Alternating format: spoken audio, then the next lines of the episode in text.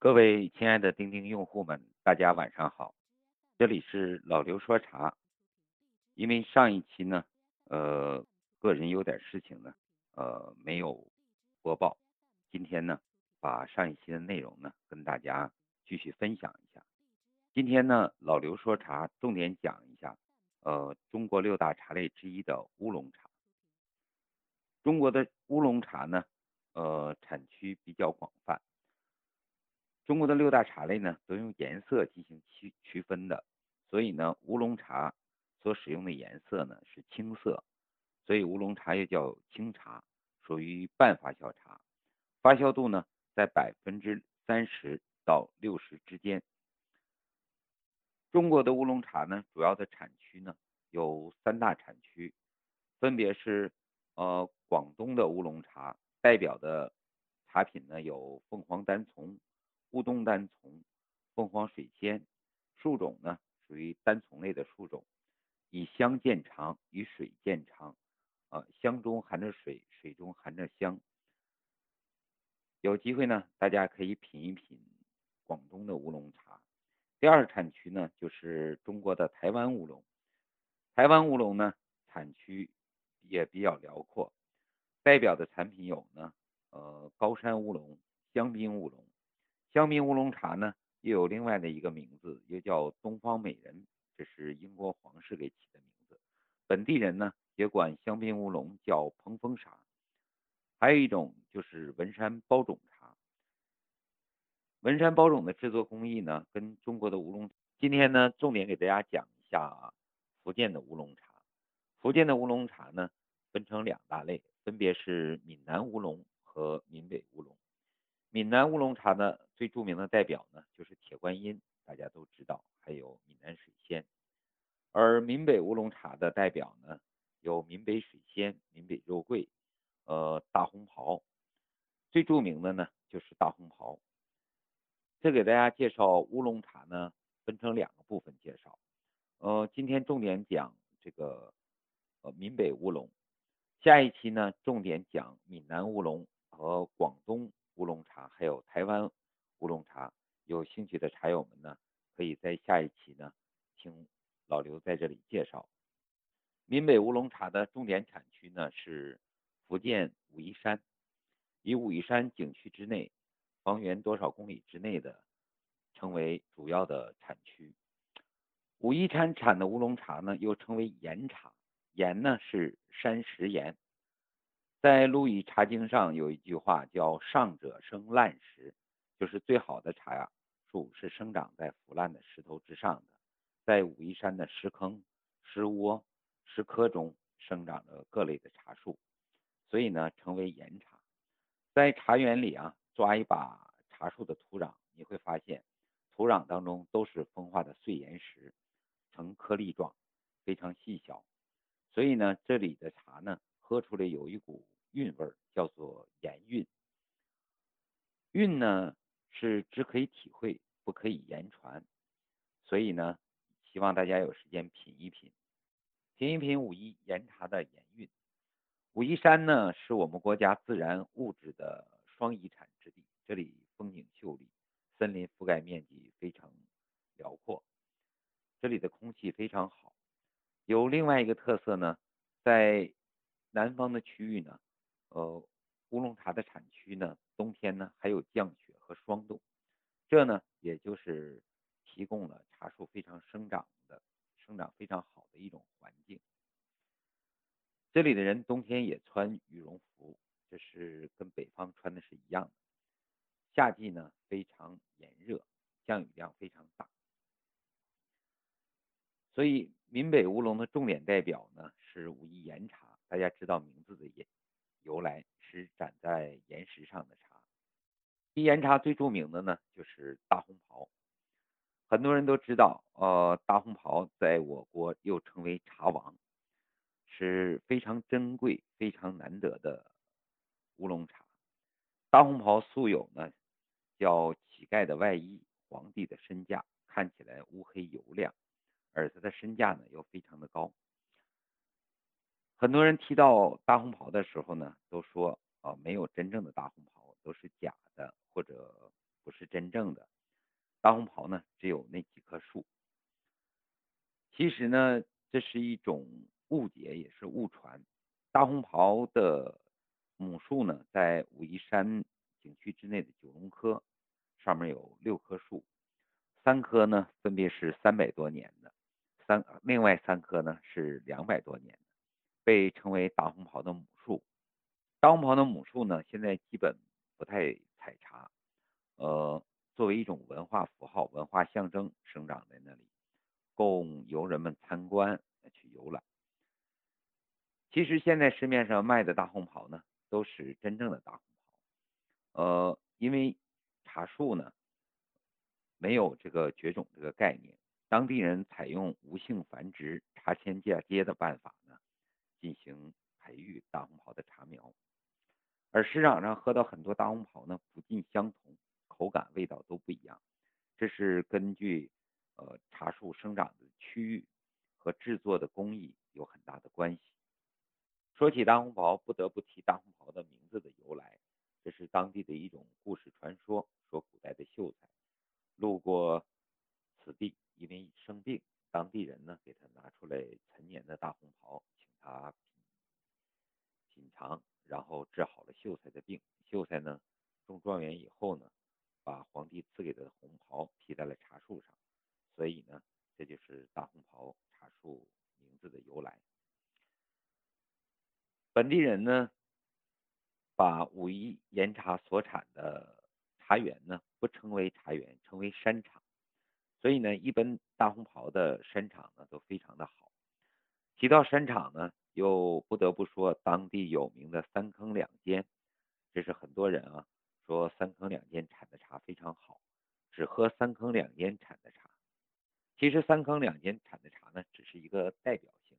比如说牛栏坑，大家说牛栏坑的肉桂非常好，称为牛肉啊；马头岩的肉桂也好，称为马肉。还有的人说竹科的肉桂好啊，这是泛泛的一个代表。其实，在武夷岩茶，所有的品种啊都非常的不错，因为岩茶的种类繁多，历史上记载呢有九百多种。目前呢，当地的育种育苗园里留存下来的差不多有一百多种，市面上实际流行可作为销售的呢，差不多有二三十种。所以武夷岩茶的家族是非常庞大的。比如说武夷岩茶当中非常有名的。像大红袍、武夷水仙、武夷肉桂，啊幺零五、北斗、金锁石，啊黄玫瑰、黄观音，还有铁罗汉、水晶龟一类的。所以岩茶的家族非常庞。武夷岩茶素来讲究叫四大名丛，作为武夷岩茶的一个代表，分别是水晶龟、半天妖、白鸡冠、铁罗汉这四类岩茶。其实最早呢是五大名丛。还有一个大红袍，后来因为大红袍的名气呢非常的大，从这里面单列出来变成了四大名丛。说到岩茶呢，要重点介一下介绍一下岩茶的茶园。武夷岩茶的茶园称为山场，这里呢对岩茶有一个很大的区分，岩茶分为呃正岩茶，指的景区之内产的；半岩茶指着景区周边的；还有周茶。也就是，呃，核心产区周边的县市的地方所产的一些呃岩茶的种类，称为州茶。喝岩茶呢，一定要喝正岩茶，啊，真正长在岩石岩窝当中的茶叶。对岩茶的总结呢，说品到岩茶啊，品到最好的岩茶，可以喝出岩韵来。韵呢，是一种感受啊。不可以用文字表达出来的。喝岩茶呢，另一个特点叫做岩骨花香，像岩石的骨头、花的香气一样。为什么会有这种特点呢？是因为当地的产茶的区域啊所提供给的。第二呢，就是岩茶的制作工艺。岩茶的出制作工艺呢，分为初制和精制两大部分。初制呢，一般都是采青啊、晾青，也是尾雕、摇青。啊，杀青、揉捻，然后烘焙，烘焙以后呢，静止，然后分敛、点剔。然后归堆，后面呢就是精制工艺。它的制作周期非常的漫长，一般每年的四月份，啊四月中下旬开始采，呃五月份开始制作，初制完以后呢，后面进行精制。一般的制作周期呢，差不多三到四个月。所以很多人说，呃春天的时候喝到当年新的岩茶、春茶，呃这是一种讲故事。真正的岩茶。当年的岩茶要想喝到的话，也到九十月份以后了，并且因为岩茶的制作工艺啊，它有烘焙火这道工艺，当年的新茶呢，喝起来呢，火气味会非常大，非常重，所以一般人讲究要喝岩茶要喝隔年，就是岩茶放一段时间，第二年的时候再来品尝，效果是非常的好。岩茶呢，也是中国乌龙茶里最难懂的茶。也是中国六大茶类里最难懂的茶，因为它的品种比较繁多，口感呢、味道呢都不尽相同，制作工艺呢也略有差别，所以呢，呃，品茶的爱好者喝起来呢，让大家很难读懂它。这是什么原因呢？除了生长的区域以外，就是制作工艺，一般分为传统的制作工艺和现代的制作工艺，还有一些细小的制作工艺。每一个企业呢都有自己的制茶的不同的工艺办法，还有呢做茶师傅的初心。每一泡茶呢，做茶者呢都有自己的想法，根据茶的不同进行自己的创作。另一个特点呢，武夷岩茶有很多拼配的茶。何为拼配茶呢？就是用几种茶拼配到一起做出了一道大红袍。一般呢都是在七八种以上。呃，采用同一产茶区域内的茶叶品种，啊，有的以香见长，有的以水见长，有的是以回甘见长，然后通过师傅的手艺呢进行拼配，所以呢，让大家很难喝到一泡相近、一泡相同的大红袍。每一家的制作工艺不一样，拼配的技术和手法成熟程度也不一样，所以呢，这也就是。武夷岩茶和大红袍让人很难读懂的一个方面。下面说一下如何品鉴武夷岩茶。大家在品鉴武夷岩茶的时候呢，跟大家推荐一定要喝正岩茶，呃，其次呢要喝半岩茶，周茶呢大家就不必要喝了，因为武夷山茶的产量呢并不是很高，有些人从周边地区或者是。从外省市，比如说贵州啊、江西地区收了一些茶青，按岩茶的制作工艺来做茶。这种茶呢，基本是只有香而没有水不够滑，回甘也不好，有一股苦涩的味道。所以大家既然选择喝武夷岩茶、喝大红袍，一定要喝正岩茶。冲泡正岩茶呢，一定要用九十五度以上的水温进行。每一次提到冲泡茶的时候呢，都是一个约束，没有个固定的温度。为什么这样呢？其实冲泡茶的时候呢，一定是看茶泡茶。说看到干茶的时候，看它的条索的匀整程度，看它的条索的紧结程度，是乌黑还是黑褐色，还是乌黑油亮，紧结度高啊，匀整度高。这个时候呢，水温水的温度呢就要高一些。如果匀整度不够，条索呢比较松，茶叶呢呈呃黑黑灰色，不够油亮，这时候呢水温呢要偏低一些。新武夷岩茶有一句话叫“香不过水仙，醇不过肉桂”，这就说明什么呢？武夷水仙是以香见长的，以水见长的。在当地人，包括制茶师喝每一道茶的时候呢，他就像鉴赏一个人一样。喜欢它的优点和长处，而不去计较它的缺点。比如说武夷水仙，香气非常的高，它的茶汤呢非常的滑润，当地人把茶汤称为水，也就称为水非常好，而不太计较它的偏涩一点或者回甘度低。而品武夷肉桂的时候呢，品的是武夷肉桂的醇厚啊，桂皮香、桂皮汤，还有一股香辛的味道，稍微呢。辣舌一点，而它的水和香的高度呢不如水仙，但它的回甘呢又非常的好。因为爱茶者的挑剔，也就产生了武夷岩茶的拼配茶。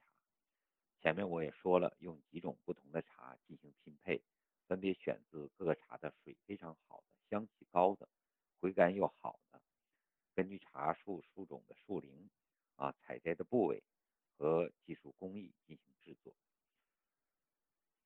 技术制作呢，一般岩茶呢都用炭火来进行焙制的，有的用竹炭，有的用木炭，还有用果木炭。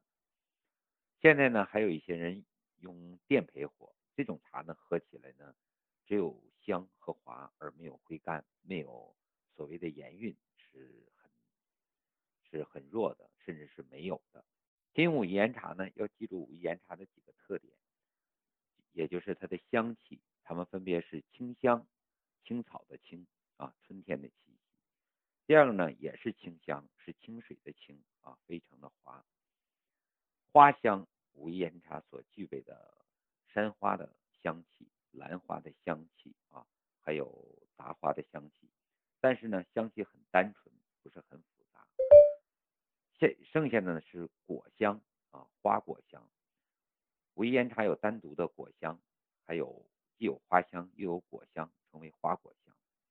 而在品尝的时候呢，你的口感会发生了很大的变化。比如说，闻湿茶的香、干茶的香，还有你的口舌之香啊，还有牙齿之香、两腮之香，还有喉香，也就称为喉韵。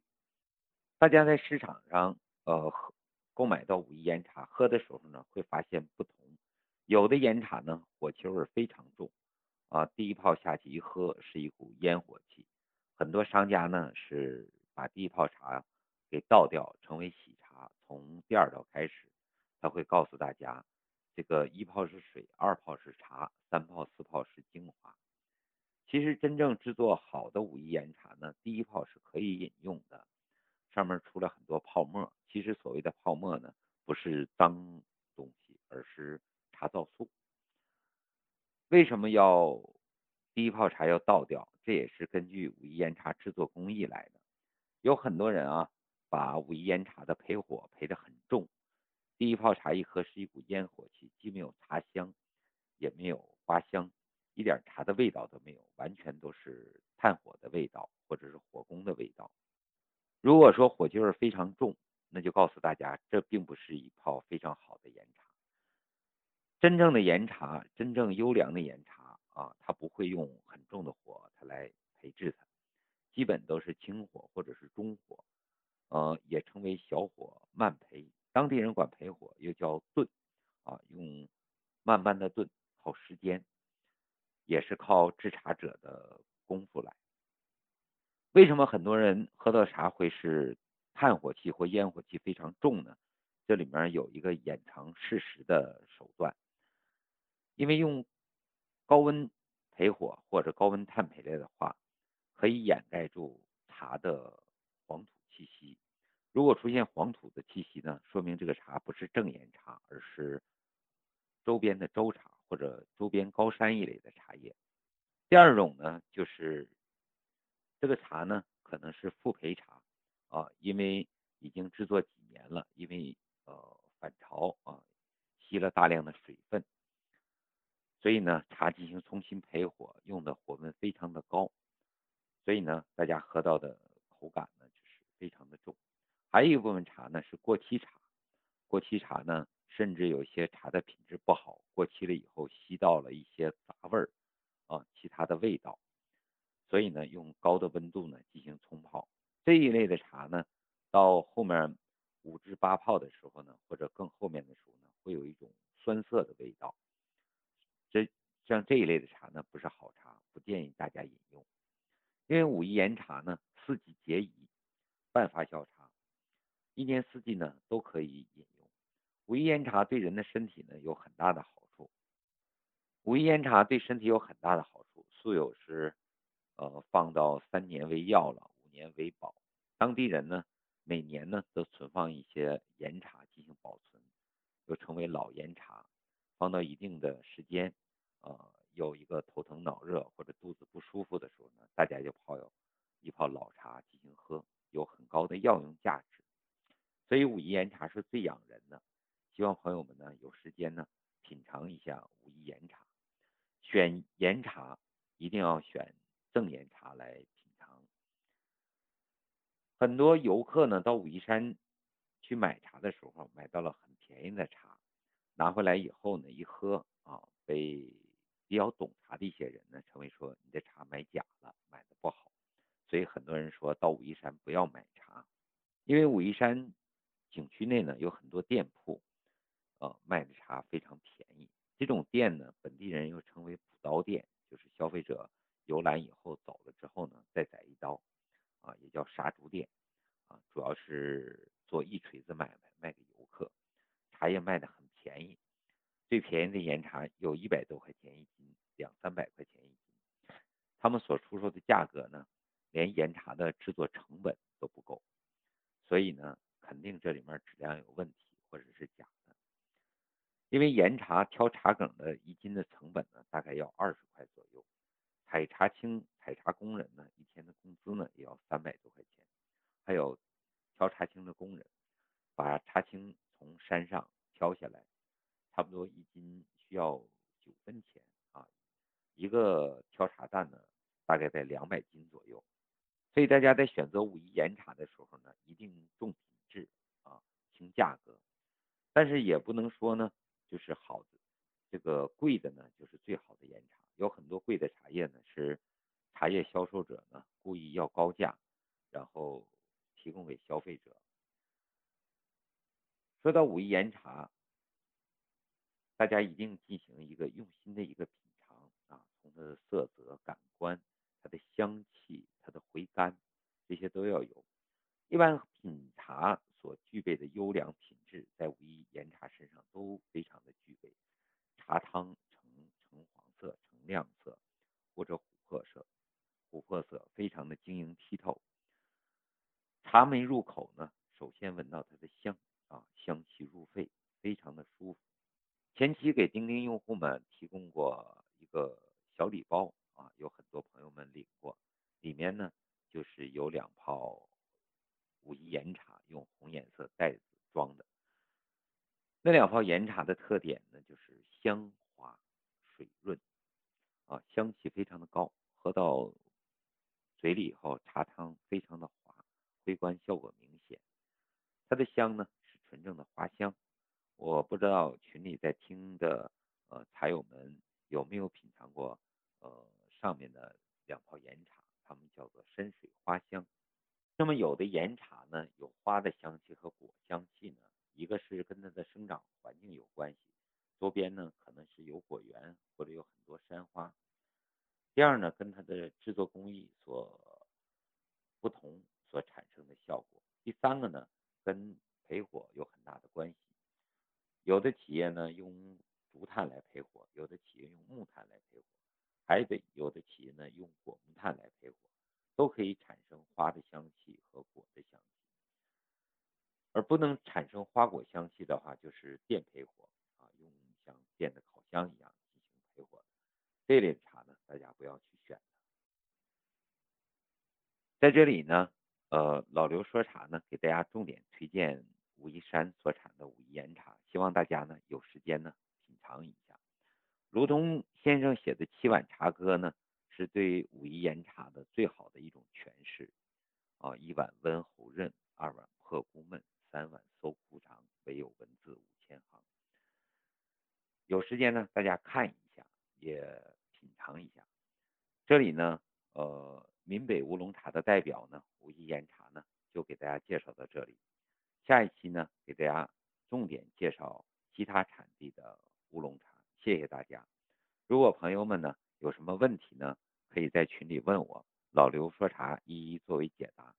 感谢钉钉的用户，感谢大家，提前给大家拜年，祝大家新年好。